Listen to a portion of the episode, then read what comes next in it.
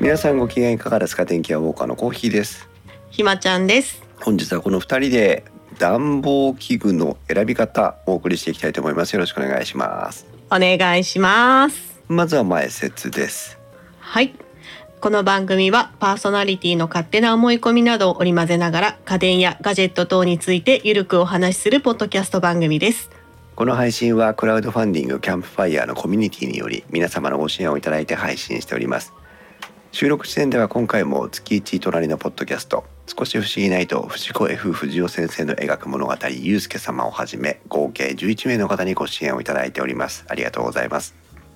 ご支援の内容に関しましてはこの番組のウェブサイト inst-web-inst-web でご案内をしておりますもしご協力いただけるようでしたらこちらよろしくお願いしますまた、リスナーの皆様とのコミュニケーションの場として、チャットサイト、Discord にサーバーを開設しております。こちらは、ポッドキャスト番組、ウッドストリームのデジタル生活と共同運用しております。よろしければご参加ください。Discord のサーバーの URL は番組のウェブサイトにリンクが貼ってあります。Twitter では、シャープ電気屋ウォーカーをつけてツイートしてください。電気屋の木は、うつば、W は大文字でお願いします。はいということで、本日は本編会の公開収録でございます、はい、久しぶり。はい久しぶり皆さんお久しぶりお久しぶりでご ざいますはい。 2022年の公開収録としては一発目かなあそうだよねそうだ、いそうだね。もうあのうちはね毎年スタートダッシュが遅いもんですからもう2月に入っちゃってるんです やだー、明けおめ。違う皆さそんれは出してるんですよそうね。出してるから言っちゃダメ、一応ね言っちゃダメ。去年のそうそう明そうけおめを出したんだけど、うん今年になって本当の明けおめとしてまあうん旧正月だからね、あいいですねちょうど春ね節ですもんね2021年も春節に間に合いましたとかって出したような気がするんですけど ね、まあ今年もあの飽きずに諦めて皆さん週公開収録の方もねお楽しみいただければと思いますはい。本日収録時点2月の11日金曜日21時からの収録になっておりますがうん。皆さんのところのお天気は気温はいかがですかうん。ひまちゃんのところ今どれぐらい今ね、うん多分5度前後じゃないかなと。うん割と暖かい夜にですね、今日は。いいですね、うん。私のところは今あのアレクサがあの、うんあごめん違うごめんいいよあのん 反応してくれたからさ あ、そっあのかそっか。エコーエコーショーかなエコーショーうんう5んが目の前にあるんですけど、うん。えー、と外気温は0度を示しています、わお。うん、で今日はこれからマイナス6度までうん。気温が下がる予定でさすが。予定じゃねえや気温が下がる予報で。 でね、あの皆さんこう日本列島というのは北に南に長いところですからそれぞれお住まいの地域によって気温も違えば暖房事情も違うということで、うん。えーございましたけどもうん。さっきねあのウォーミングアップ中にタイムラインにも、本日もねあのもう10名近い方にご参加いただいておりまして CO2 さん、うっちゃんさんタコスさん長瀬の PC サポーターさんジョン・フラさんあと今日初参加のモグタンさんヒロイワオさん、ひまさんげんちゃんスリッパさんとね、えー多くの方にご参加いただいておりますうん。ありがとうございますありがとでそのジョン・フナさんがなんと、うん今冬この冬は実質では布団にくるまるだけでまだ暖房を使ってないと いうう。すごーい。考えられないよね。 ね、考えらんないで すねね。我々にしたら、うん。ねスリッパさんは「電気屋ウォーカー第64回を聞いてました」ということですけど64回ってもしかして暖房会だったのかなそうかもしれないね、ちょっと 自分たちの番組を自分たちが一番チェックしてないという体たらくは相変わらずでございますけど もねえどうですか皆さんのところ特にほらえっ、と、うん昨日一昨日あたりかな、えーうん関東地方などのね、えー普段雪が降らない地域でも寒波が入るということで相当、えー警戒されていた感じがありましたけどもうん、幸いそれほど降雪とかもそうですね。うん、あのえ平野部は大丈夫でした。山間部は結構、あのちょっとい行っちゃえばもう山は真っ白なんですけど、うん、住んでるところは全く積もってないでうすん。なるほどねうん、タイムラインからジョン・フナさんは平日はほぼ寝るだけしか家にいませんのであなるほどいやにしてもよ そ。れにしてもそうあのねごめんね今日のちょっと、今日本編会なんだけどさライト会じゃないんだけどさ、うん私ねうんもう年を重ねるごとにうん体温が下がるというか、寒がりになって寒きがたりになってま して、もうねうん去年今年ぐらいはね寝つけないの寒くてうーんで前はそんなことなかった、前はねあのいや足,、うん足が冷えるので、うんうんあのい毛糸の靴下を履いてるというのは何度も電気屋ウォーカーではごご説明してますけども、うん毛糸の靴下を履いて足を足さえ冷やさないようにしとけばうん布団に入ってからもそれなりにこうスッと寝つけたのね。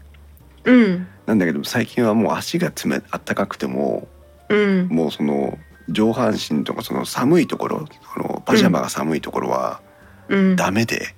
うん1時間ぐらいしても温まらないのうんもう大人間として終わってんじゃねえかなと思う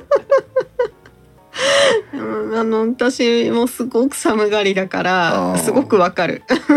ねうんまあ、共感しかない、 えねえうでんうちの嫁がねうんあのその私の惨状を訴えたところうんパジャマをあの、うん買ってきてくれたんだけどうんユニクロの短パンをねうんあのなんだスウェットみたいなあのちょっと部屋着のようなパジャマのような短パンが売ってたらしくてあの、うん内側が全部なんか羊みたいになってるやつなんだけうど、んうんうん買ってきてくれてうんこれがでもめちゃくちゃあったかくて、うあんの下半身の保温は解決したんですようんだけど上半身はね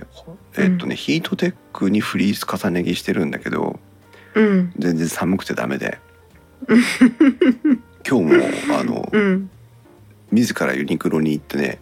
うん何ご極暖っていうのかな一う番、んうん一番あったかいヒートテヒーックトテックあーを買ってきましてうんうん今着用しておりますがあったかいねこ れうんうんうん今までのヒートテックとは違うね ねなんか触り心地ももうその状態であったかいもんね、うんふかふあっかしたかいてそうなんか今日は寝れそう タイムラインからスリッパさんは電気毛布を導入して布団の中はあったかですというね書いていただいてますがうんまあそんなことでですよ皆さ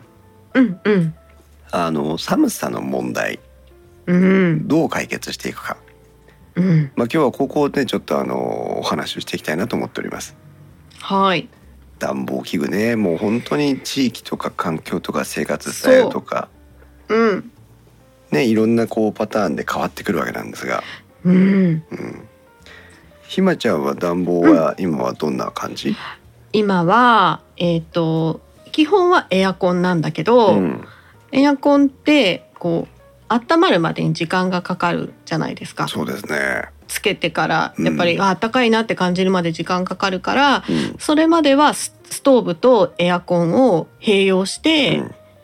あのストーブって言ってもファンヒーターじゃなくて反射式のストーブを使ってるんだけど、うんをつけて部屋が温まってきたなーって思ったらストーブ消してエアコンでこう暖かさをキープするっていう、あなるほどねうん、いいですね使い方をしてます。賢い暖房の、ね、使い方でもありますね。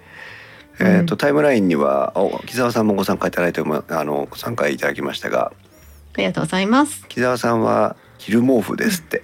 あのおお。なんだっけダメギってやつですよねねえねえねダメギダメギ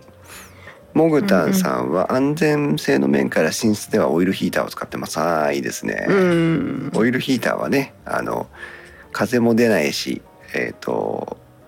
熱源が熱源っていうかあの火が燃えたりしてるわけでもないから比較的安全で、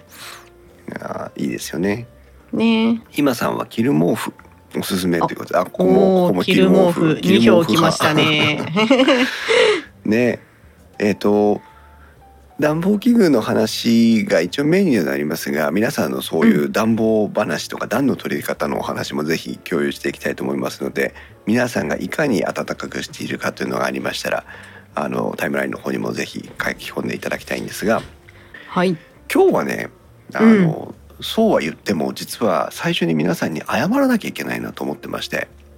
うん。何を謝らなければならないのかというと私この暖房器具は実はどなたかにテーマをいただきましてね暖房器具の選び方を聞いてみたいですというテーマをいただいたのが2021年のまあ10月後半11月ぐらいだったかなというふうに記憶をしていますがうん。実は電気屋さんに行きましたよ。うん。あー電気屋にほん行って本当に良かったなと思うんですけど、えー普段私たちがあんまり気にしていない暖房器具がいっぱいありましてうん。わかる。すごいわかる。なんかねあれ暖房ってこんなに種類があるのかと思いました。うん。ねえ自分では買わないジャンルっていうか、うんうんなんかもうほら決まり決まってるじゃん、うん使うものってなんかいっぱいあるよねそうなの よそうなのよ、うん本当に、うんまああの特に東日本東北地区ですから私は特にそういうのがうん暖房器具の展示もね多いのかなというふうに思いますけどもうんでカタログを片っ端からもらってきてねうんと、うん何度となくそのまとめに挑戦したんですけどうん無理ありすぎるありすぎるし、あうんありすぎるしねなんていうのかなうん、無理うん、あの本当に何だろう生活環境住環境も違えれば、う生活環境も違うしあのまあそん本当住んでる地域も違うと、ん、うん、本当にこれがいいですっていうのは絶対ないって思うんですそようでねす。ね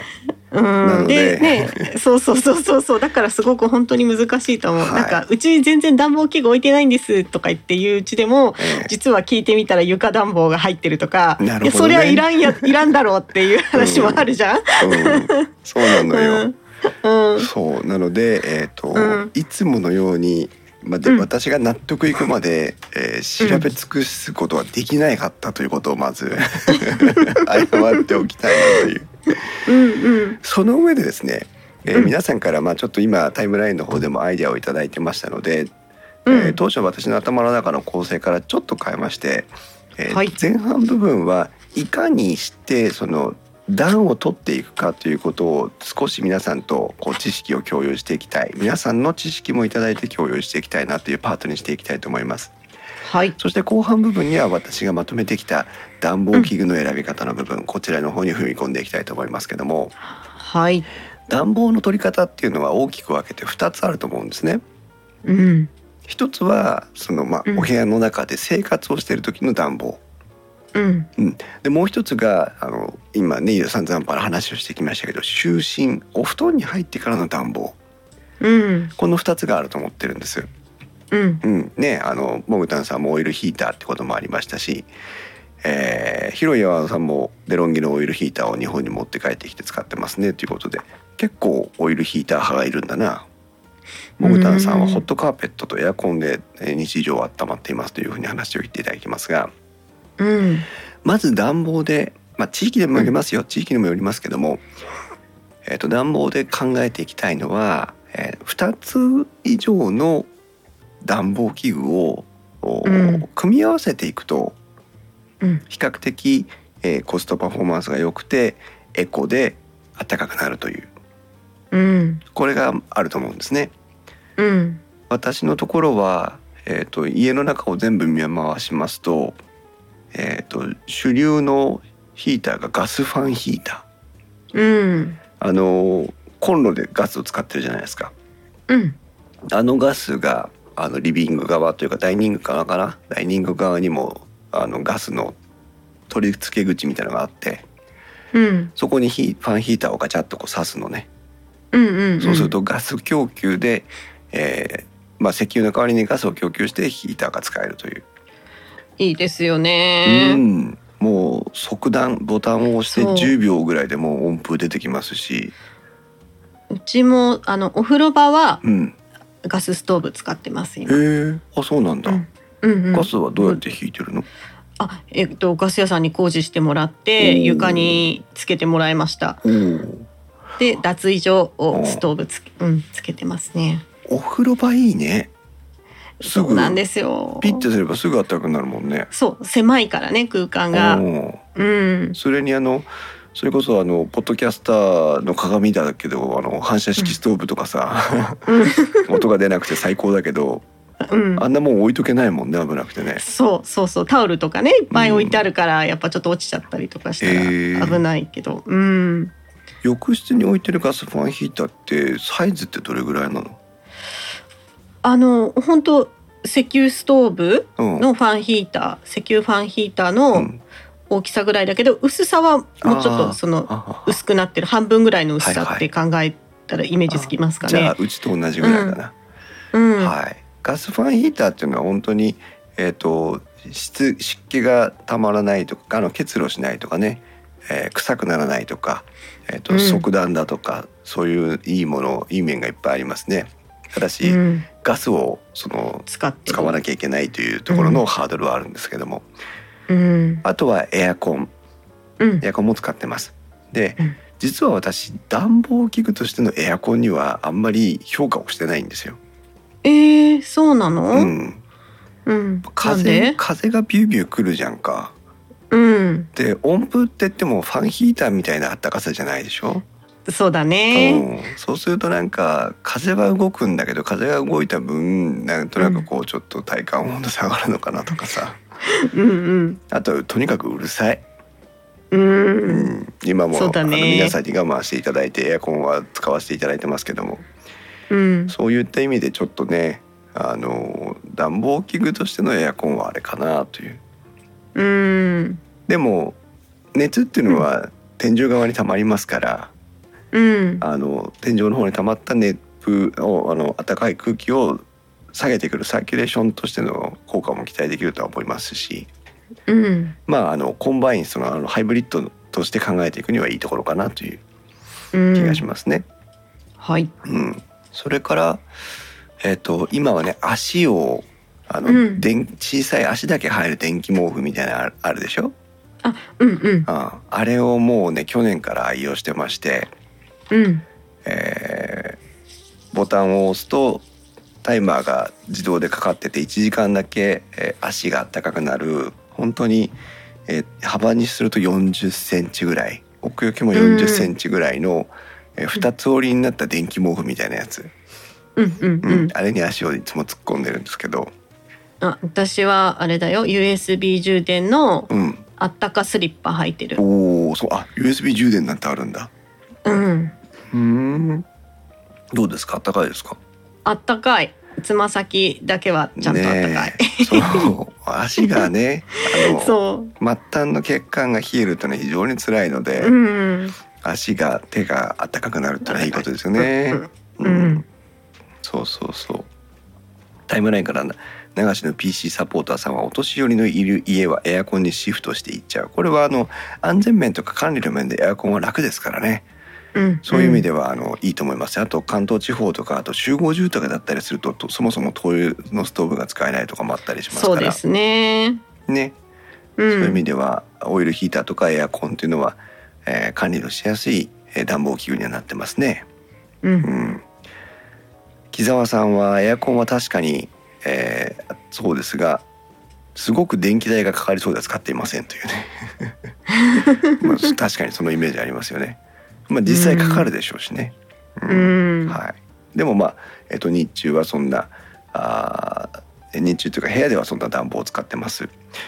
でん一つ、ううんんとうんリビングにホットカーペットを去年は引いてたんですけどうんやっぱり足元から温めるっていうのは暖房としては効率のいい暖房方法の一つで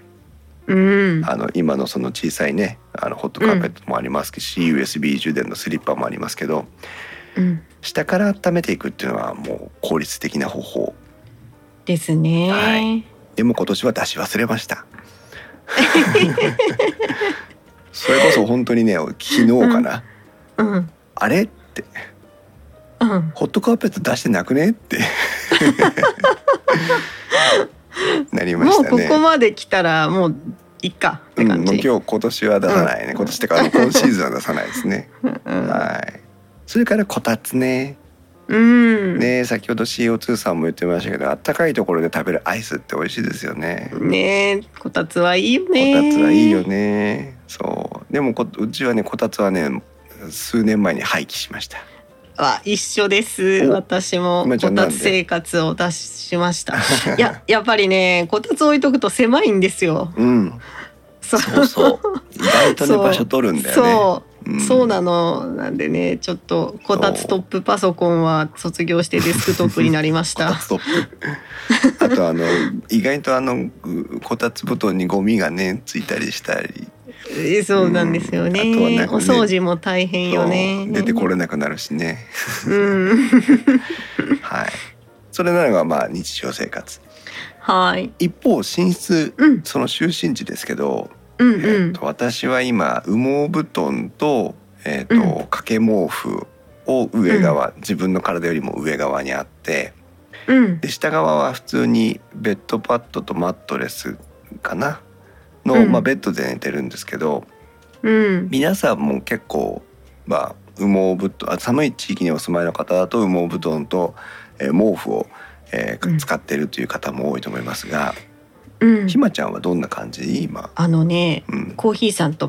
全く一緒おーあ羽毛布団の上に毛布かけて、で下はあのもくもふもふのはいベッドマット、うんはいはいはいはい。だけれどおもー電気毛布は入れてます。おー電気毛布は全面の電気毛布ですねで下に引いてるかける方じゃなくあてー敷く方で使ってます。へーいいな だからそう寝る前にこううん2 3 0分前にスイッチオンしといて、うん、あったかい中に潜るっていういいねそれが最高だね消し忘れるとね具合悪くなっちゃうけどね あだからね寝る前に温めといてうん寝る時は消す、あなるほどで朝方寒いなって思ったら、はいこう、うん、もぐもぐってしながらスイッチオンっていう感なじるでほすどね。ねここで皆さんに問題です、はい、えーでんでで、えーとお住まいの地域にもよりますし自らの経験にもよりますから、えーと知らない方や経験がない方は想像でお答えください、はい、えー掛け布団羽毛布団と毛布があった場合、うん、どのような組み合わせをするのが一番暖かいと考えられているでしょうか3択ですはい、一番上が毛布うん、その下が掛け布団うん、そして自分うん、さらにベッドうん、これが一番うん、うん、一番上に掛け布あ羽毛布団うん、真ん中に毛布うん、その下に自分うん、そしてベッドうん、これが2番はい、 3番は、えー一番上は羽毛布団うん、次は自分うん、下が毛布はい、そしてベッドはい、さあ123番いかがでしょうかパッポンパッポンパッポパッポパーン1番2番皆さん1番が多いですね玄ちゃんさんは1番木澤さんは2番ひろやさん1番上船さん1番もぐたんさん1番スリッパさん1番1番が多いですね、うん、へえひまちゃんはどれだと思いますあのね、まあ、私はまあさっき言ったみたいに一番なんだけど、うん答えは実は知ってるおじゃあ発表してください三番です。ああさすがだね 正解です、まあはい正解っていうのは私たちがそういうふうに見聞きしているというだけなので、そうそうそうそうそう。別にあの科学的に検証した結果3番だったわけじゃないんですがうん、羽毛布団自分毛布布団あベッドが一番、えー暖かいというふうに言われています実は去年まで私はうん、毛布羽毛布団自分ベッドだったのよああ、そうなんだう。ん、でこれはなぜかというと羽毛布団の空気の層で溜まった熱を、うん、えー毛布でカバーするといううん、だあの蓋をしちゃうというね、うん、えーで確かに暖かいらしいんです。うん、う、うんん、なんですけど、えー羽毛布団だけでもう保温っていうかあの、ね、に熱を保つ方は十分だという話で、うん、それよりもベッド自分の寝てるところの下側の熱をいかに、まあ、冷気を遮って熱気を逃がさないっていうのをし下側に施してあげた方がいいといううん、ひまちゃんそういう話だよね確かね。そうですよね。うん、そうなんですよで実際ねうんえっと、私今年の冬はそのさっきの寒さが耐えられないっていうのでうんいろんな挑戦をしてまして、うんえっと羽毛毛布羽毛布団、うん自分ベッドの状態で今年はシーズン始めはそれで寝始めたんですけどうん毛布をね、えーうん半分ぐらいまで残して下に引っ張っちゃう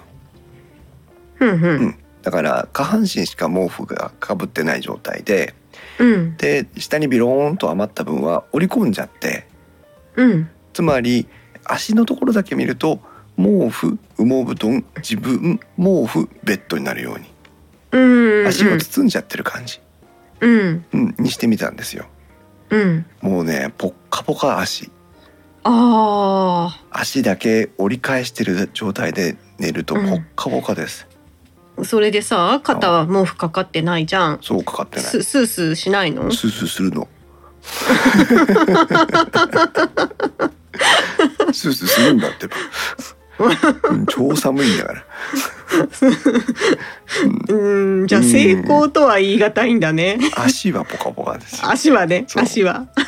そんな耐えきれなくなって今度その巻き込んでる方の量をどんどん要はだからえっ、と羽毛布団自分毛布の状態にどんどんどんどん近づけていってうんでもね実際に毛布があった方があったかいなっていうのは実感しましたうんうんその敷く方にねうんえっ、とひタイムラインから広い和尾さんは3番は寝返りを打ったら下がずれて寒くなるかもという気もします確かにね そうだから例えばだけどベッドパッドの下に毛布を敷いちゃってもいいかもしれないね例えばねあのねだから私はその毛布生地のベッドマットを使ってるんですよ、ううそれが一番正しいかもしれないね。すごいモフモフのやつあーまいいねほぼほぼ毛布だと思うああ、うんジョン・フナさんも広岩さんと同じくね毛布を引くと寝てる間にずれそうでというそう毛布っぽい、えーベッドパッドというか、あの敷マットというかそういったものをね、あのゴムとかついてんだよね。あのついてますねね敷布団とかにピッとかけられるようになってるので、うんはい、そんなのも、えーもし、えー暖房を使わずに暖を取りたいということであれば、えーお試しいただきたいなと思っております私はぜ耐えきれずに極暖を買ってきました、 さあでは、えーちょっはと暖かさのお話もしたところなんですが、うん、えー気になる今回の、まあ、メインテーマであります暖房器具なんですけども、うんえー今まで電気屋さんでカタログを各社のものもらってきたとしてもうんこんなになったかなってぐらいカタログがの厚みがある のね。うんでなおかつね、えっと、一冊一冊が厚い比較的あそうなんだいや各メーカーいろんなラインナップを持ってるのが実は暖房器具で、うえーん、ーそれほどやっぱ選択肢が広いんだなっていうふうには思いましたうんだ調べきれなかったとはいえうん今日まあご説明する中で、えっと、皆さんがご存じない暖房パターンも出てくると思いますのでうん頭に入れていただいてなんかこうねあああいう暖房器具もあったなというところ、えー頭に入れてほしいなとは思っています。はいで、えー、とできるだけこうカテゴライズしていきたいなというところなんですけども、うんえー暖房をあまり必要としない地域にお住まいの方に一番馴染みが深いんじゃないかなと思うのは、うんまあ、エアコンは当然ありますけどもその次に多い多いんじゃなかろうかと想像するのはうんセラミックヒーター。うんねセラミックヒーターってひまちゃんどういうのかわかるわかるんだけど、うんまあ、電気屋さんで見たことあるからわかるけど、実はね多分すごくラインナップが多いけど一度も使ったことがないです私そのおーセラミックファンヒーター系は。はいセラミックヒーターっていうのは、まあ、あの本体内に熱源があって温風が出てくるタイプっていうことはあ他のファンヒーター的なものと同じなんですけども、うんえー、と何かといえばそのまあ熱源がねその石油とかガスではないということなんですね、うんはい、そこがまあ大きな特徴ではありますけども、うんえー作り方が楽なのか安全上の問題が楽なのか分かりませんが、えーとピンから切るまで本当にいろんなものがあります。うんなんなら3,000円ぐらいで小さいねなんかキューブぐらいのものもあったりする、うんううんんのがこのセラミックヒーターで、うんえーいろんなうんもう選択肢があるというね、うんはい、でセラミックヒーターは、まあ、電気さえあれば使えるのと比較的小型でも使えるというポイントがあって、えー手の出しやすいものにはなっています。うんねで、うん今セラミックヒーターってまああのリスナーの皆さんがどういうふうなイメージを持たれているかよくわかりませんけども、うんえー、と実はすごいバリエーションがやっぱりありましてねうん、例えばなんだけどね、うんうん加湿器がついてるセラミックヒーターってあるのご存知ですか、へえへえでしょそれは加湿器じゃないんだね、加湿器では加ない、湿 ないねはい、加湿器とセラミックヒーターをハイブリッドにしたものがあります、例えばこれはアイリスオーヤマですけども、はいえー加湿器の搭載モデルということでまああの色気も素っ気もない説明になってしまうんですが、うん、えっとサイズ感としてはガスファンヒーターと同じぐらいのサイズです。うん大風量で広範囲を温めてさらに加湿をしますよということで、うんえーえー温風をに、まあ、湿度を与えて、えー上げますという。うんうん、で皆さんね、えー、と温度と湿度の関係性についてはお勉強しましたね電気屋ウォーカーのそ中うでで。すそうですねねそんな昔じゃないですねそんな昔じゃないです ねつい最近、えーうんあの加湿器の選び方で、えーやりましたけどもうんうんどういう時に湿度が下がってしまうのかっていうのは皆さん覚えてますかうんうん。ひまちゃん覚えてる湿寒い寒い時そうそうそう寒いと湿度っていうのは、あの下がるんです。でなぜかといえば、あの空気中に保っておける水分量が減ってしまうので、えーうん水分量っていうのは湿度っていうのは下がっていきます。逆にこう湿度を与えてあげることであの温風だから湿度上げられるわけですよねうん上げやすいと言えばいいのかな、うんうん、で湿度を与えてあげることでなんか体感温度的にもちょっと上がるらしいんですようん湿度があった方が、うんあの夏場ジメッとしてると暑苦しいってあるじゃないうんでもドライ運転とかしてカラッとしてくるとなんとなくこう暑さにも耐えられるみたいなのあるじゃないですかうんうんまあそれそれと同じようなもんだと思ってください、はいうん、なので、えー温風と加湿っていうのは割とこう相性がいい、えーうんものにはなっているようですね、ううんんまあ、そういうのがついていたりうんあとは人感センサー付きうん人がいるとうんスイッチオンにしますよといううん人がいなくるなると、まあ控えめ運転だとかあー運転自体を止めてしまうとうんいうのもあるそうです。あとねもう一つこれもおおと思ったのがねうん壁掛け式っていうのもあるんですよ。壁掛け式うん、そその熱源とかのね、あの扱いやすさから、えー、ともうそもそも床とかに置くんじゃなくて壁にかけておけるタイプという、えー、なんかそれこそさっき言っただ脱衣所とか良さそうですそうね。そう脱衣所とかトイレとかそういうスポットで使うんだけど、まあ、床にはあんまり置いとくたくないみたいなね、うん、子供が触るからとかこうね洗濯家具が置いてあるからとか、うん、あーそんな場面でも使えるっていうのが、まあ、セラミックヒーターです、うん、えー今タイムラインに木澤さんがアイリスオーヤマの、えーものを貼ってくれましたが大風量加湿セラミックファンヒーターというのがねありますけども、うん、はいその次電気ストーブ、うん、セラミックファンヒーターも電気ストーブの中に入ってくるんじゃないかなと今読みながら思いましたけども、うん、うん、今えうーんって言いながら、えー、と思っちゃった。はい、このセラミックヒーターはじゃあ何がセラミックヒーターかっていう定義をするのがちょっとね私は調べきれなかったポイントの一つなんですけどうん、おそらく、うん、くくりとしては同じ仲間たちになるんじゃないかなと思うんですけどもうん、いろんな呼び方のヒーターがあります。はい、カーボンヒータ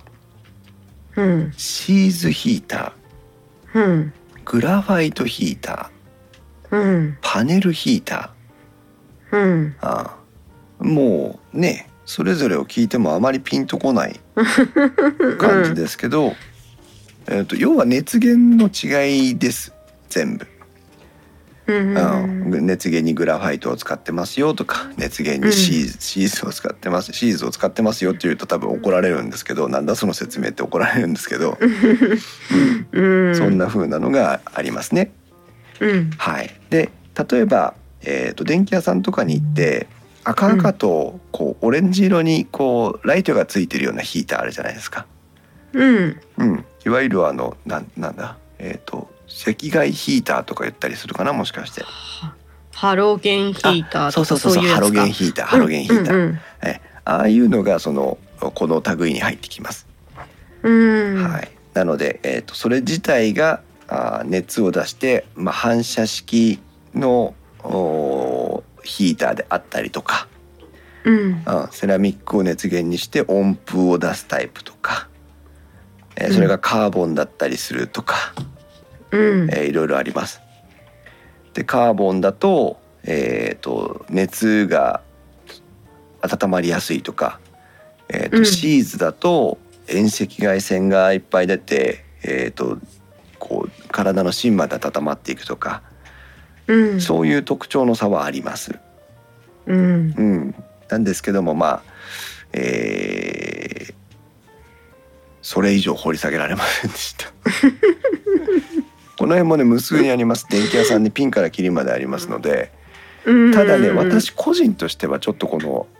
うん明かりがついちゃうタイプのヒーターというのはあんまり好きじゃなくてあと比較う的んガタイも大きいので、うんううんん、扱いが難しいところかなとは思っています。うん今日公開収録タイムラインのお集まりの皆さんはこのオレンジ色に光るタイプの暖房器具をお使いになったことある方あるいは持ってらっしゃる方いらっしゃいますかねえおささ2213さんも先ほどからご参加いただいておりますがありがとうございますどうですかね私はね中国にいた時にね、使ってました、おーうん、簡単でいいですけどねすぐブレーカーが落ちちゃうんだけどあとあれね私も一人暮らしの時は使ってたんですけど、はいそこしかあったかくないじゃないそうだねそう部屋を温めるっていうところまではやっぱりいかないんだようね。んうん、そうね、まあ、そういった意味でねパネルヒーターというのにむしろちょっと注目をしてほしいんですがう、うん、パネルヒーターっていうのは何かなっていうとまあえーっとね、あこのこの後でいいかなこの後でいこうかなちょっと待ってね、うんうんえーっと広岩尾さんがタイムラインから広岩尾さん30年以上前の子供の頃には使ってましたがそれからは使ってないですってジョン・フナさんは昔灯油ストーブの明かりは好きですあそれわかりますなんかぼーっとね暖かい光がつくというのもねありますけどもえー CO2 さん北海道から石油ファンヒーター以外に種類があることを初めて知りました北海道では、えー役に立ちませんのではい、えータコスさんチャッカマンでつけるタイプ 反射式のストーブですね、えー 一緒です現役ねつ けませ電ん池け交換しましょう私もチャッカマンでつけ てます。どはいそうその中でもオイルヒーターね先ほどモグタンさんとかが教えてくださいましたけど、まあデロンギが世界的に有名なブランドですね、うんオイルヒーターオイルヒーターというのは、えーヒーターの内部に、えー熱をまあ溜めるうーものとして、えーオイルが入ってましてうんうんそのオイルを温めてオイルから発するうー輻射熱で部屋を温めていきましょうということで、うん、特に他の暖房器具との違いとしては、えー全く温風が出てきませんので、えーう空ん気を汚さないというふうに言われますね。うんはい、なそういうだからまあ換気の必要性も少ないよとか、うんえーそんなふうに言ってあります。あとはタイマーがついていたりして自動でつけたり消したりすることができるモデルも多くあるのがこの、えーオイルヒーターなので。うんえーそしてあのマイルドにつけっぱなしにするというね、うんいうのが、まあ、正しい使い方でしてだから、えーあいいらなくなったから消すというよりは、えーとうん部屋の最低温度を少し高めに保ち続けるみたいな、うんうんうんそういう考え方で使うというのもポイントです。なんと最近のデロンギのオイルヒーターははいアプリでスマホ連携できるの知ってますか出た ー出ました出こまこに来したて、ね本ア当プよリ連携機種が 暖房もねアプリ連携しちゃうんですよ。ただだねか。うんこれはねあの各各種あるアプリ連携の中でもいろいろね そそんなんいるみたいなのいっぱいありましたけどうん。このオイルヒーターに関してはねすごくいいと思いましたうん。とい何うがとうん、何がいいかというと、うん。まあ、屋外からオンオフが管理できるわけですようんうんうん。単純にね、うん。そうすると,、えー、と例えばまあそうは言ってもね一日中温めておくのはバカバカしいからうん。家に帰る家に帰る2時間ぐらい前につけておきたいとかねうん。あるでしょうんで。それセットしていくわけですようん。そうすると突然あの「ひまちゃん今日は2時間ぐらい残業できる?」みたいなこと言われるわけそうするとさせっかくタイマーセットしてきたのにとかうん。うん。 思うわけですようん。それをアプリからヒュイッと変更してあげればうん。いいわけそっか。そうあとは休みの人が出てきてねうん。ああのすすは車に乗ろうかなとか車に乗って3つ目の信号曲がったなとかって言ったあたりにうん。 「あれ消したっけ?」みたいなうん。あるじゃないですか、うん。うん、そういうのもあの消したのを確認できるしツイッチしたら消せるというそうか。うんこれはねいいと思うんだ、うんううんうん。んあとはあのへ室温とかも当然確認できるしそうだね。無理やりつけてないね。今あ結構連携しなきゃいけないから連携してるものがいっぱいあった けど、そうねそうね、これは実用的だね。うん、しかもようん。スマホ連携といえばあの睡眠系とかもねあったりするぐらいですけど、うん。えー、と寝寝たらうん。自動的に温度をちょっと下げておおー。起床時間に向けてうん。温度を上げていくみたいな、素晴らしいね。いいでしょうあまたタイムラインに木澤さんがあのタイムラインうのんあの、リンク職人を今日はやってくれてますけ どもそうなのそう w i f i 接続なんですよ w i f i 接続だからあの宅外からアクセスできるわけですよ、うんうん Bluetooth じゃとね、うアんクセスできないんでうん。はい。そういったのがね、あります。すごいアレクサ連携もしますよ。あ、あ、いいの、あ大丈夫、アレクサで大丈夫か。うん。そう、あのね、20度にしてとかっていうと、うん。それに合わせて運転してくれるそうです。おおー。すごいよね。ぜひ皆さんもデロンギ今木澤さんが貼ってくれたタイムラインのねあの木澤さんが貼ってくれたやつでもいいので見てみてください、暖房の世界もねこういう変化がありますのでうんうんうんあとあの今日はそこまで掘り下げませんけどオイルヒーターでもね、うん。オイルじゃないのもあるんです最近はうん。それもオイルヒーターっていうの？まあ一応ね一応ね、うん一応構造が似てるからってそこうそうそうそうと。中に入ってるのがオイルじゃないっていうことか。オイルじゃない。何かが入ってるっていうのもあるそうですへえ。はいえーっとねこれはねうんコロナコロナうんちょっと今いろいろいろんな意味でちょっと誤解を招きますけどもえーっと、うんノンノンオイルでノイルといううんノイルヒートという風な、えーモデル名になってますけども、うんえーオイルの代わりに何を使っているのかそれは何だろなんだろう。うえー、と質問をしてるわけじゃないんです探してるだけなんですうんとねノイルヒーターはあ金属なんだノイルヒーターの暖かさの質みは独自独自形状の高密着ヒーターにあります、えーアルミダイキャスト式の、まあ、放熱板でえーヒーターとアルミダイキャスト式の放熱板が、えー密着していて、えーそこから熱を出していくということで、まあ、蓄熱してるわけじゃないんだな。うんうんなのでどちらかというと温風の出ないセラミックヒーターみたいな感じかなノリとしては、うんう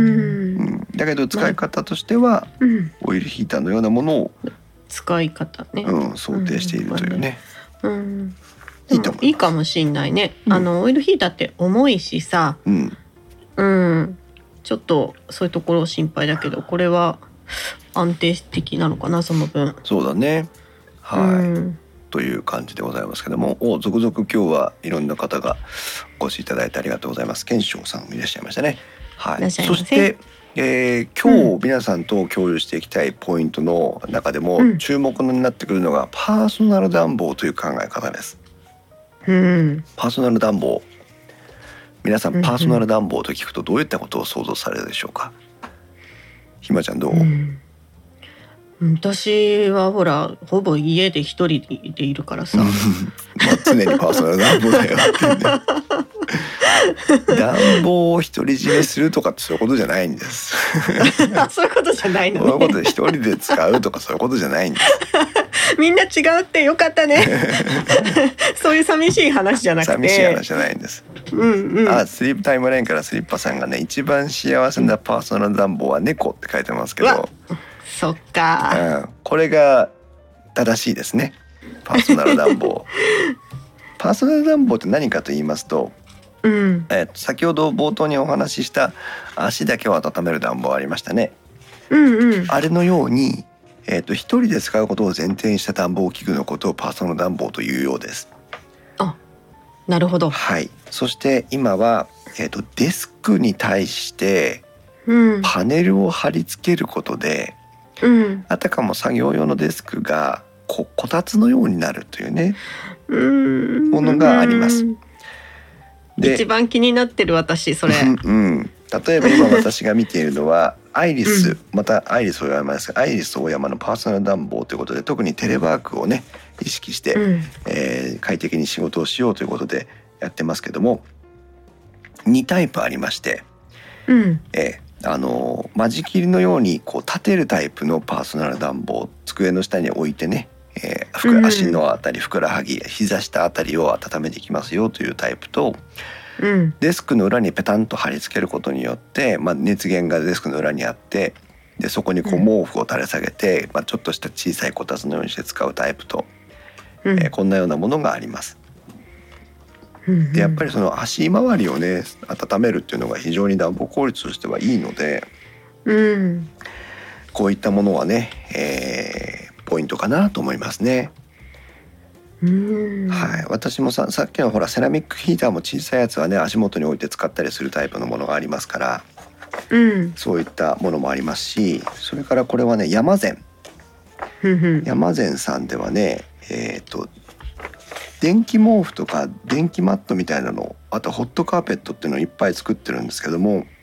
うん山善面白いですよ非常に皆さんもねあの見ていただきたいんですけどえっ、とね敷く消臭源とかうん消臭源ってうんあれじゃんって感じじゃん。うんうん、ねまさに多分あの みんな消臭剤のねげねえねえねうんえそれをあれとコラボしてんのかは分かりませんけど。うん消臭源というのがねありますね。あコラボしてんだ。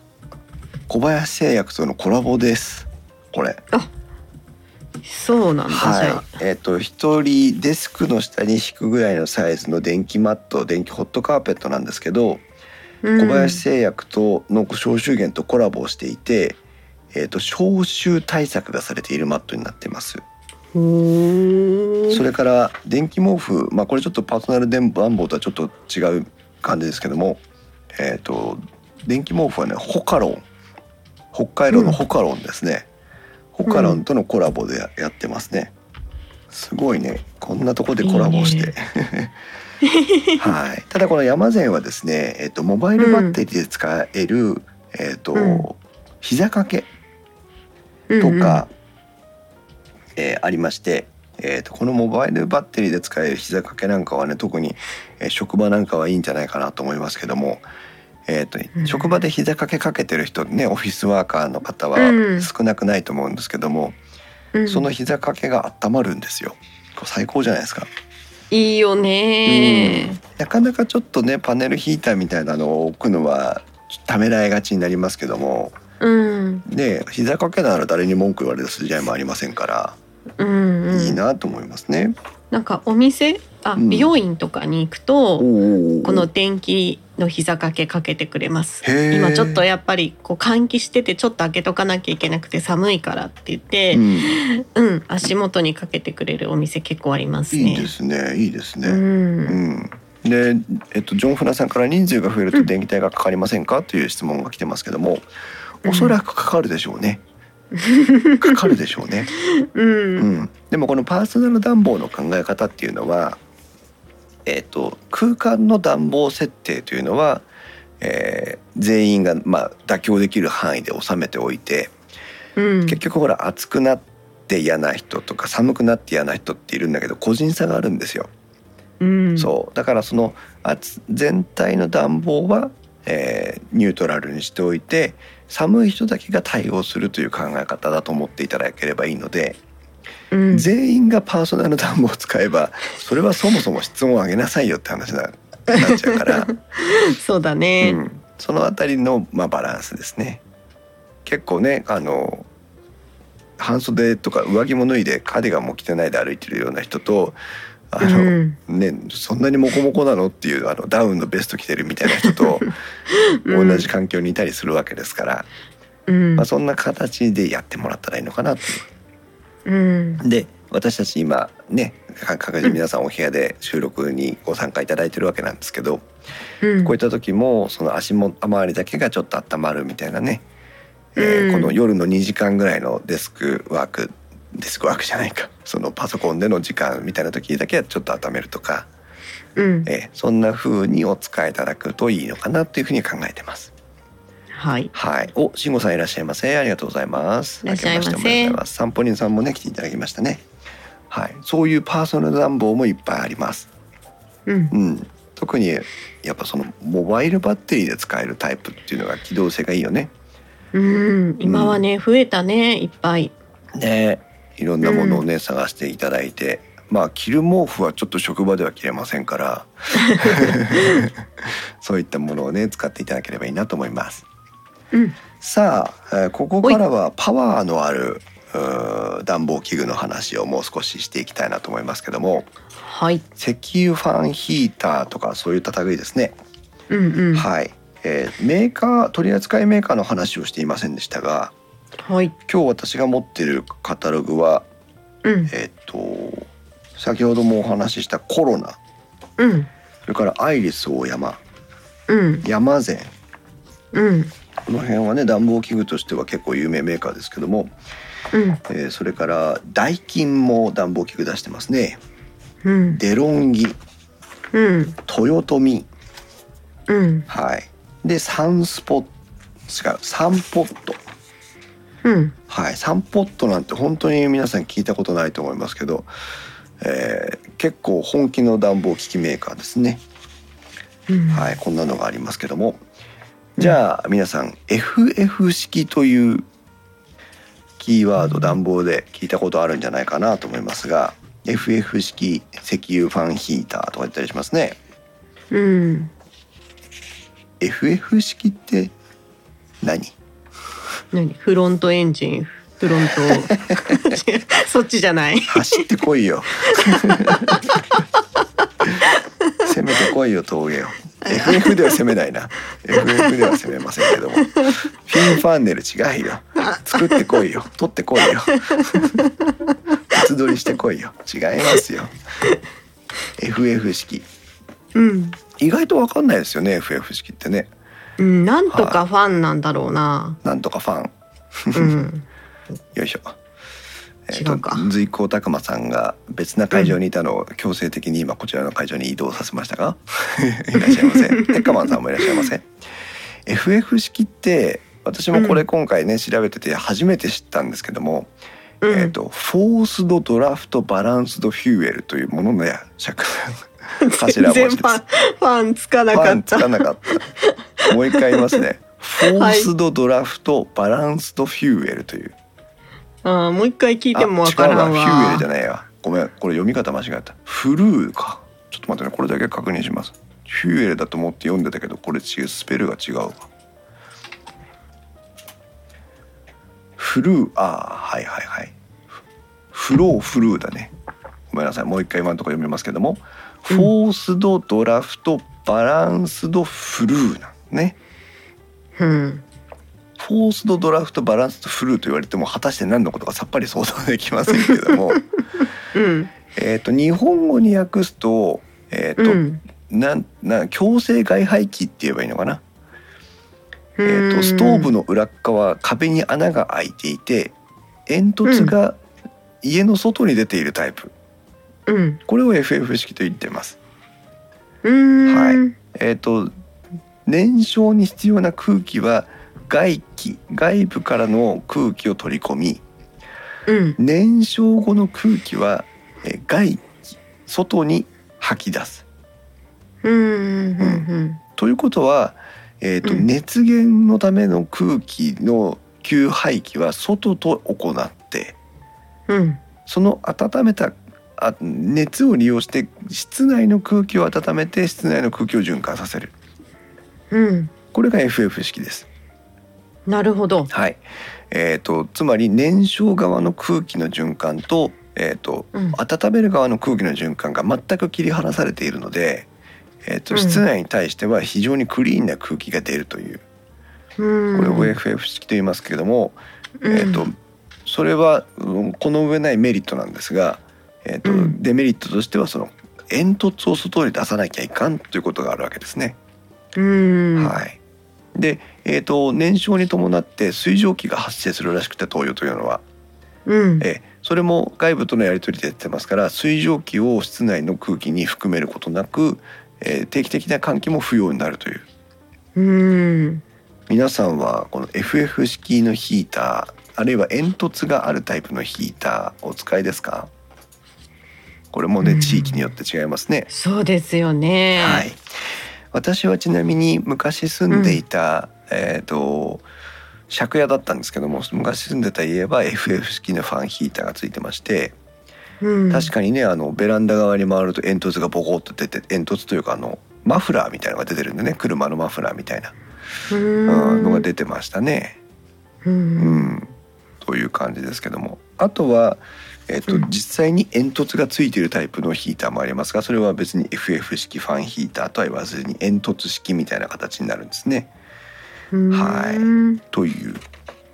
だから本当雪国に行くとこの FF 式というのが選択肢としては多くなってきます。うん。特にお部屋が大きかったり暖房があのごつかったりするとねそういうものになってきますけども、はい、そして石油ファンヒーターというのは、えーうん今言ったものの、えー、と燃焼も全部室内で行ってるタイプです。うん。はい、煙突がありません。よくあるやつ。よくあるやつですね。はい、うんあの皆さんが懐かしいなと思うその暖かい光が見えるわけでもな く、はい、ただの箱があって温風が出てくるタイプですね。うん。はい、これは灯油を入れ替えたりするときに臭いとか、うん。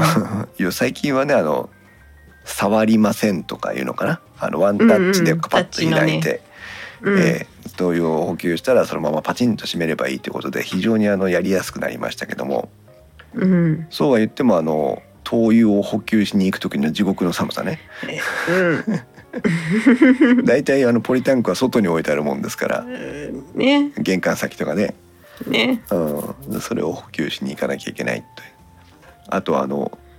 うん灯油がなくなった時のピーピーピーっていうなる 給油してくださいの音の、ね、物悲しさという か誰が行くのみたいなこそうそうそうのそう空気感でね。そうそうそうね、非常に悲しくなりますけども、はい。はい、室内で燃焼しているからこそやっぱり換気が必要になってくるというのがこの石油ファンヒーターですね。うん。はい、それから石油ストーブうん。これはひまちゃんのところでお使いいただいている反射式とかね、そう。言われ赤るもいのです光が見えるやつね。はい。えっ、と石油ファンヒーターとの違いはファンがないことです。簡単に言えば。うんはい。だからあのか鏡のようにねピカピカと、あのストーブの内部が光るようになっていて、えー熱源のそのオレンジの光を反射させて、まあ実際には光を反射させる必要ではないんですが、えっ、とそのまあ反光の反射で、まあ、熱も反射しているという感じではありますね。うん。えーストーブの上がガンガンに熱くなるので、はいお湯を沸かしたりはいお餅を焼いたりはいん小豆を煮たり煮炊きし放題ですね。ひまちゃん熱は、燗を温めたりうん、えーヒレを炙ったり炙ったり大根を煮たり、はい煮たり 本当なんかそれだけ見ると本気ののんべえだよねなんかねそのためだけにこのストーブを普及させたいと思うぐら いにで伊沢さんははい餅を焼きたいということですけど、我々ポッドキャスターにはとってもね優しいのがあのそ石う油ストーブですから音が出ないのはい、で、 音はいが出ないでそして石油コンロうんこれ皆さんご存知ですかね最近はもうめったに見ないですね公民館とかにも昔ありましたけどねもうないですねまだ売ってるんですか売ってるんですねああそうなん実だ他にねばあちゃん家とかにありましたよねああ、えーいや見たことある程度だなあそううん皆さん石油コンロっていうのは簡単に言うと,、えー、と石油ストーブなんですけどうーんとなんだ火鉢のようなものかな上側に完全に鍋鍋を置くスペースがあって、えーまあコンロという限りはまあ本当そうなんですよねで暖を取るというよりも煮炊きをする方が主といううんうんうんありますねはいで本当だ売って売っ るてるんですおお、はい、よくねあの似てましたよね まああの地域にもよりますけどうんうん、懐かししく聞いてくださる方もいるんじゃないかなと思いますけども石油コンロい、うん、やっぱりこう最近の防災の関連でね、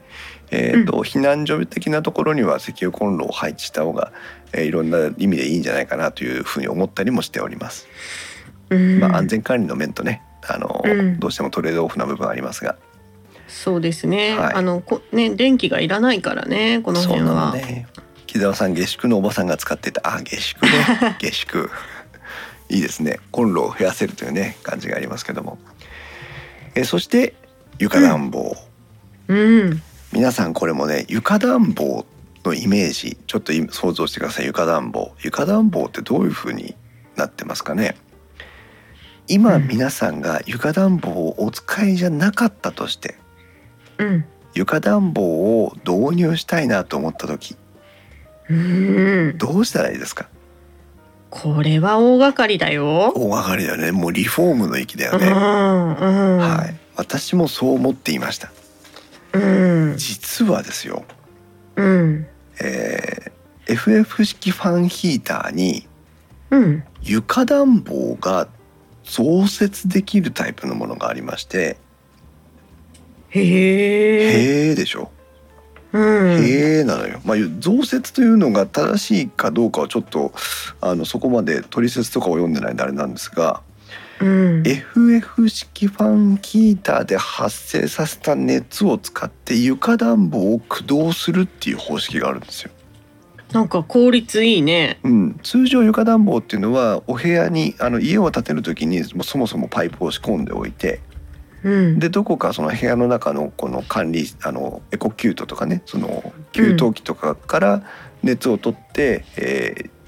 その部屋中とか指定した部分に張り巡らせるもんですからうんうんまあ、そういう仕組みになってるんですけども暖房から床暖房を取るというのがありましてねはい、うんえーサンポット SUNPOT サンポットカタカナでサンポットでも大丈夫ですがサンポットというところのえっ、とねゼゼータゼータスイングというモデルがありますゼータスイングこれを見ていただきますとえー、とストーブとしては輻射式のものそれに対して床暖房を付け足すことで、えーその効率よく暖房を取りますよというのでしかもこの暖房っていうのは温水タンプタイプの床暖でしかも、うんえー、とその2畳か3畳か忘れましたけどその床暖房は置くんですよね、床の上に。ああそういうことなんだそうなんですだから暖房に接続して床暖房を置くみたいな感じになってるんですよ。あだからもう明確にに床暖房がある区域っていうのはあの仕切られるというか、そのねあの限られるわけなんですけど、そういう床暖房もあるんだなっていうのが分かりました。ちなみにこのサン散歩ポットはあの本気のえー暖房メーカーでして煙突式から何からあのいっぱいありますので 業務用から何から、えーぜひ見ていただきたいんですがへえと思ってへえだね、うんこれしたらねなんか一石二鳥でいいいよねそうなのよね本当よ足元は温暖パネルからの暖かさで本体からの輻射熱も含めて部屋中を快適に温めるみたいなね、はいクラムさんいらっしゃいませ、うはい、んありだね、ありだねまあここまでいくとね本当にあのーうん本気だしうん、えーなんて言えばいいんだろうそんなに寒いっていう ほら根本的なね問いかけがあるんだけどありだねって言ってるけどさすがにうちはいらないからそうだよね ここまでねそうだようん、関東だからねそうそうそうだから本当な、うんあのほ東北とかね、うんアイクラムさんはいあ東北とかでも北海道まで行っちゃうとさっきの CO2 さんだけどもう半袖短パンで、あの稲葉みたいな格好して生活してるらしいですから、うんうんそこまで行くともう今度床暖っているのいらないのみたいな話になるだろうし、うん、まあ難しいところではあるんですよね限られた地域になってくるかなと思いますが、うんまあそれでもねそういうのもあるんだなという感じでございます。まあそんなこんなでねパーソナル暖房とかもこういろんな話題も一応まあ切り取りながら今日お送りしてきたんですけどもうんなんかそういえばツイッターかフェイスブックか忘れましたけどひまちゃんも暖房を何か最近ゲットしたって話がありましたがそうなんですよ私は、うんあのカセットガスであったかくなる、うんあのえっとねマイダンっていう岩谷が出してるおおストーブをね買ったんですよ。あカセットボンベなんだそへえうでこれはあのーまあ、ちょっと今回のテーマとはずれちゃうんだけど、うんお家で使うっていうよりは、うん屋外で使うために買ったあの暖房器具になりまなす。るほどねうねん山ガールだからねそうそうそうそう。 なので、えっ、と、まあ、キャンプの時とうか、ん車中泊の時とかに。えっ、と、使えるように買いました。へえそれは、うんうんあ車中泊キャンプはね、うんあの外だからしガセットコンロだから普通にそれこそ岩谷のコンロのように使えるってことだよね。うん、そうそうそう。ね結構あれキャンえソロキャンとかへまあ行って外に置いといてもあったかいもんなのあのーやっぱりこう密閉された空間うんじゃないと、うんえっと、そこはあったかいけど。あそうかそうかそうそう、足元とかっていうだったらあったかいですけど、テントとかでも使えるのかなそうなんで、なので、基本的にテントの中とかうん、車の中っていう使い方は。あメーカーはもちろん推奨してないのでああそう誤っ た誤った使い方なのでそうかそうか難しいね。うん ええなんですがやっぱりこう車中泊とかでもエンジンずっとかけとくっていうわけにもいかないので、うんあのまあ、ちょっとスポット的に車中を温めるのに、うんこのマイダンを活用して、でまあへえやはり火を使ってますんでん一酸化炭素中毒の恐れっていうのはあるので、うんあの窓をちょっと開けながらうんあとはあの一酸化炭素中毒メーターを設置して、おおうん、使うっていう感じで運用してます。あ使ってみた実際、あ実際使って、ういん、や本当あったかい。へえあのそうなんだ秒であったかくなる。へえうん、そうか車だったらね相当限られたスペースだからねそう一瞬であったかくなるんで。へえまあ、ちょっと着替える時にはどうしても寒いとか、うんまあ、そのぐらいであればそんなにうん心配しすぎなくてもいいのかなっていうのはあります。うんやはり日本のメーカーなんで安全装置はちゃんとついているのうで、んうん、燃料がねカセットボンベだから、そんなに長い間は使えないのかなあのそれでもえっ、とい一晩まあ一晩ずっとつけっぱなしじゃないですけど、うん、三四時間ぐらいは持つので、結構いけるねそうだからまあ一回の一泊の旅行で一本使い切ればいいぐらい、へえそれでもちょっと余るぐらいだったんで、うんあのまあ災害にもね本当にあのそうだね電源が不要だから。うんまあ、それこそさっきのパーソナルうん暖房じゃないけどちょっとキッチンでご飯支度してる時に足元寒いっていう時とか、もうそんなねつけといても1時間もつけとかないと思うんでそうだねうん、いいしあのほんと着替える時にだけちょっうとん温めたいとかっていうのにもうんおすすめできるかな。そうねあの私も今、うん一応カセットコンロをね持ってるんですよ、うん、それはあの災害用ってことじゃなくてただあの机の上で鍋をしたいっていう時のためだけのものなんですけどうん本当に数もう数年使わなかったのでうん、実は捨てようかなと思ってたんです、うんだけどねその電源を喪失した時の煮炊きができるかできないかって大きいと思ったんでうんそれで取ってるんだけどうんそれね同じ熱源あの燃料だったらさ無駄にもならないから、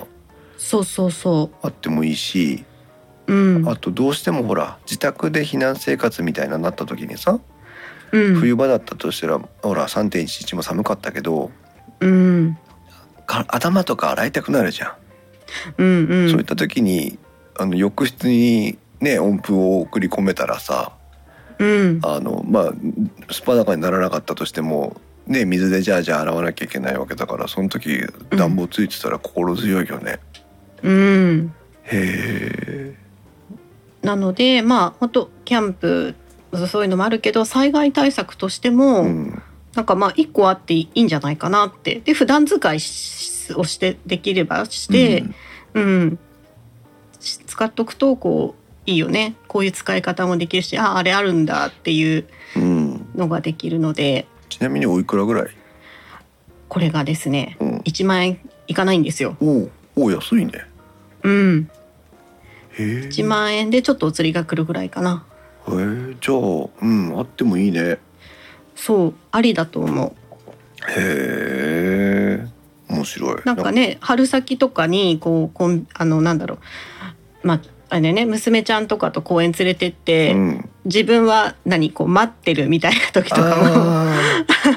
足元にねも そうそうそうそう そうそう、あと結構釣りする人とかも使うみたいですね、うんなるほどね、うん待ってる時間っていう のでへえ意外とじゃああれだねイクラムさんとかは鳥さんを待ってる時 に、うんいいかもしれない、ね、おすすめ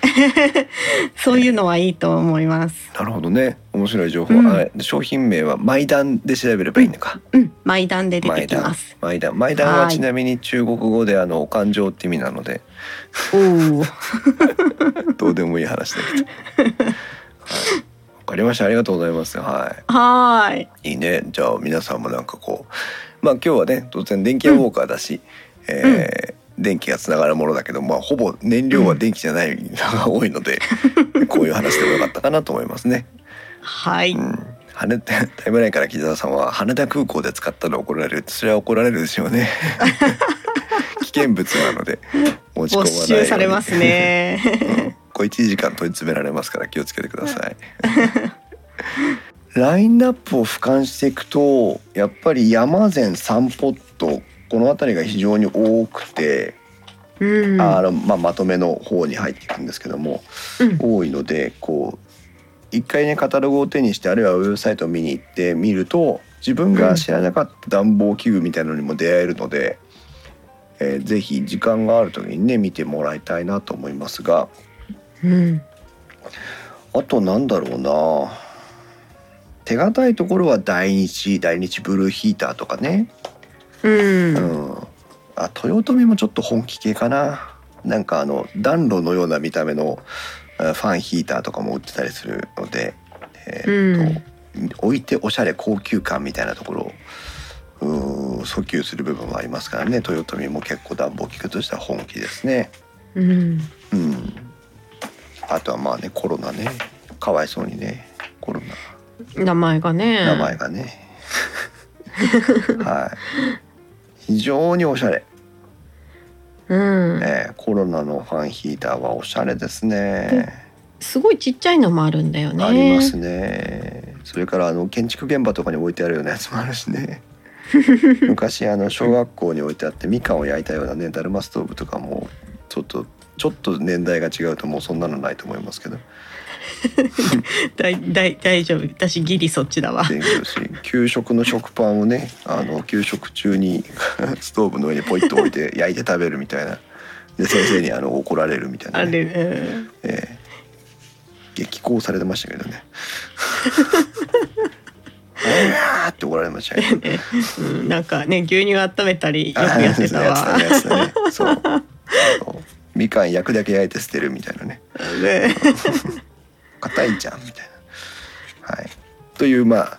暖房のお話でございましたけども、いかがでしたでしょうか。ね、あの謝ったでしょさんちゃんと最初に。うんそう、これ以上ね調べきれなかったんです。はい。ただまああの皆さんもあのおかげで ひろいやおさんも怒られたということですけども、皆さんのおかげであのちょっとこう暖房器具に限りませんでしたけど暖かさのねいかにこう快適に過ごすかっていうところのお話ができたのかなと思いますのでうんぜひまああーもう少しだけね寒さの厳しい時期が続きますけどもあとまあ一月ぐらいでね春も近づいてくるのかなというふうにも思いますので うん風邪などお召しになりませんようにうん暖かくして過ごしていただきたいなと思いますがはいぜひパーソナル暖房とかねうんえーちょっとの工夫で、えースポット的に温めて、えーエコっていうのがありますから、えーうん何かそういうものを取り入れながらね上手にこう部屋全体をまんべんなく温めるというよりは、えー必要なところを必要なように温めればいいという感じのあーかん温め方暖の暖の取り方をね考えていただければいいなというふうにも思います。はい流しの PC サポーターさん暖房にしても扇風機とかにしても木の頭に作ったらそれでおしまいっていうのが多いから本当に気に入ったものを探したいならお早めにおっしゃる通りです電気屋ウォーカーはうんだいたい手遅れになった頃に特集を組むという はいなので来シーズンのね暖房選びにぜひおなんかちょっと今ねほらあの冬物安く売ってるからさあなるほどねね、 今来年のために買っとくっていうのもねあるよありですね。ううんん、そんな感じでお使いあのご検討参考にしていただければいいなと思いますはいありがとうございます。えー電気屋に関する電気屋じゃないよ電気屋ウォーカーに関する感想は違う電気屋ウォーカーは面白みを優先するあまり誤りや誤解を招く表現をしてしまう場合がありますのでごご注意ください電気屋ウォーカーに関する感想は Discord または Twitter では「ハッシュタグ電気屋ウォーカー」をつけてお願いしますということではい今年も頑張っていきたいと思いますのでよろしくお願いしますお願いします。それでは皆さんまた次回の配信までさようならさようなら。